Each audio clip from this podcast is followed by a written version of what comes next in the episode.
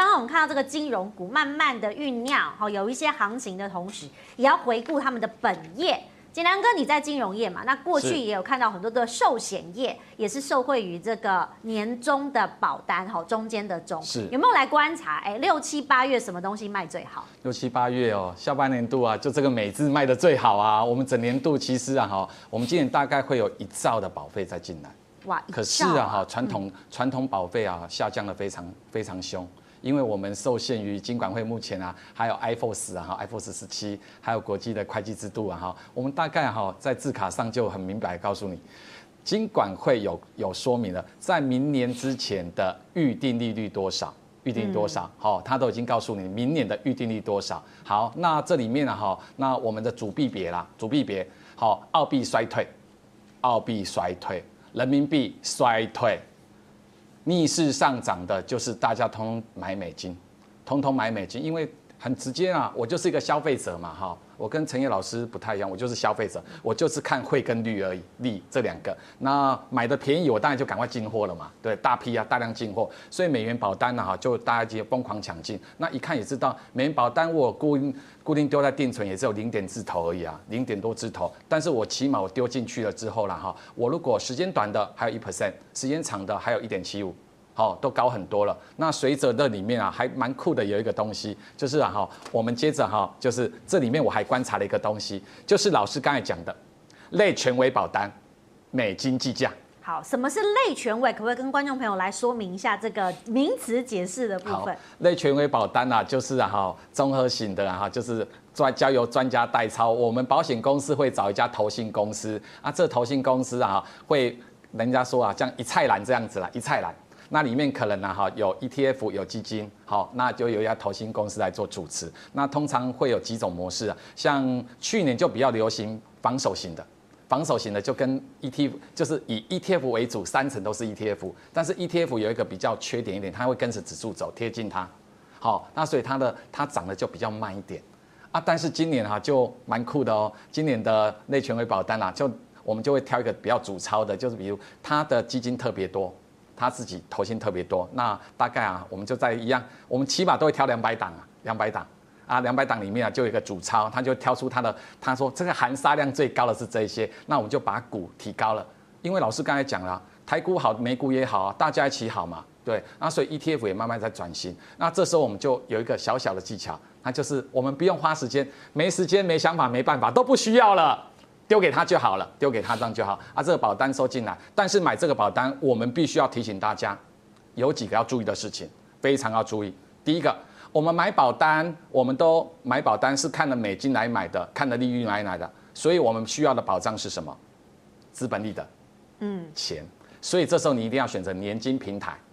年金平台哈，所谓年金平台跟寿险平台不一样，是年金平台它就是以未来的生存率为做结果。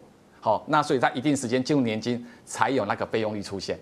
那在这之前啊，其实几乎都不是年，都是以净值为标准的。好，那如果用寿险的话，它就一直扣你的寿险成本。所以如果经常有人说哇，我要做保本，买投资型保单要保本，那就是有配一个寿险在里面。是。那、嗯、那我们当然年纪越长的来，像我们都来到了三四五以后了，那当然这个寿险成本就会逐渐攀高了。那有些人就是一直扣一直扣，说奇怪了啊，不是。只扣一百块而已嘛，啊，怎么会每个月还要扣寿险保？所以我觉得选择年金平台是类权保单最棒的，这第一个。那第二个就代操机构的绩效，哦，这个绩效哈，如果你找一家哈，找一些啊，按人家说的哈，那婆婆妈妈来操，你你你你觉得会怎样？吓死人的，他就南北币冲啊，澳币冲啊，啊，所以啊，这些机构哈的平等哈，我们呢哈，通常我一个指标啦，就是有没有帮政府代操过啦。嗯，我个人会先看他。如果政府他要表示他有一些就是在评审委员已经看过他了，好，在一个诚信的至至少有人监督了。那第三个就是这个收费机制哦，这个收费机制就跟基金一样，有钱什么前收后收，随时收，想收就收，不想收就不想收，对不对？好，那这时候收费机制啊，我个人认为你一定要看清楚。那就是说，最好是付一次钱。付一次钱，就是我一开始，比如我要投入一百万，那你要扣一趴、两趴、三趴的手续费，扣完之后就不能再扣了，那以后就是纯粹的净投资了，啊，以后我就是看净值了嘛，这样比较简单。那不可能没有扣啦，因为基金的 ETF 操作也会有经理费用啊，对不对？经理费用会有哪些费用？那就反映在净值吧，是，就等于是内扣了嘛，嗯、对不对？它就反映在那我我的我是一个消费者，我就很简单，我买这张保单就交交给专家代抄，没有年金平台，用年金平台少那个寿险保障，我就省了成本，然后收费我就一次解决了。那以后我就看净值，最重要就是它有一个资产拨回的频率。那所谓资产拨回频率，就是过去我们买那些高配啦哈，生存金啊那一些啦哈，在一定所得之后，国税局都会找上门来。是。对，那内存的保单呢？哈，如果你买美金保单，它就是有海外所得，海外所得都会提醒大家买这张保单呢，哈，不要赚太多了，一年就五五十一百就好，因为它有最低税负税制啊，然后还有一个拨回频率，拨回频率就看各家设计啦，各家设计很多啊，像比如我们如果要设计啊，设计巧妙一点的话，就是每个月会拨回多少？嗯，那通常啊，台币跟美金差差，台币大概拨回率啊，如果在四点三是稳健。五，OK，啊，最高就在七的论据，但是美金就不一样了。美金我们可能会从五开始起跳了，五哦，拨回率会从五，那最高可能会来到十一哦。如果来到十一的话，按照我们刚才哈笨人的七二法则概念哈，十年后，教授我又多了一倍了。所以其实就是要看时间换空间啦。好，最后一点点的时间，大家在关心说，哎，这第四季最近大家观察制造业的这个循环好像有点趋缓的现象。那个教授怎么观察？对制造业的循环当然趋缓，就是因为前面冲的很快，成长率很高。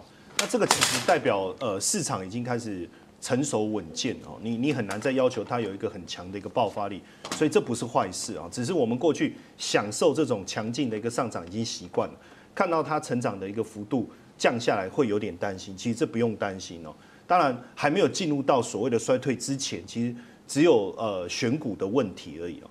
那因为呃，根据过去的经验，因为现在已经确定要这个开始缩减购债啊。那根据过去的经验，大家担心你要不要缩减购债，这个这个心情还没有定之前，对股市有影响。但是，一旦确定就是要缩减购债了，那在缩减购债这一段时间，不论是美股还是新兴市场都是上涨的。那当然，以新新兴市场来讲，首选肯定是台股，这个没有什么好说的。所以就变成从过去的经验来看。哦，只要进入这个缩减购债这段期间，对美股、对对台股来讲，其实都是有利的。那这个时候，当然我们要特别提醒大家要注意一件事情，因为 party 再怎么快乐，总有一天你还是会结束。曲终人散。对，而且结束的时候，我们会特别的空虚，不知道为什么，就很空虚，很空虚，看到人就想要抱一下，就会觉得说我要把这个感觉留住，对不对？优惠吗？哦，射气球吗？对，这这个这他讲的。这个可能跟我们玩的不太一样，对对对，我们会有懂之懂之这样子哈，就比较热闹的话，那这个时候你要特别留意，为什么？因为升息到底是明年六月、七月还是九月还是十一月，我们不确定。但是升息前三个月是市场最不安定的时候，因为它不确定嘛。那这个时候根据过去的经验，像美股就跌了大概十五趴，那新兴市场哦，当然每个市场跌幅不一样。平均下来跌了新兴市场这个指数了哈，跌了将近四成，四成。所以如果假设我现在是假设哈是台股的话，那等于从一万八跌到一万嘛，这个幅度是很惊人的哦。当然我不是说台股会跌那么多，我是说举例让大家去感受哈。那所以现阶段来讲，我我我觉得我们还是好好的先做到第一季，等到了第一季，如果我们有我有出现在节目上哈，我们再来讨论好后面该怎么办。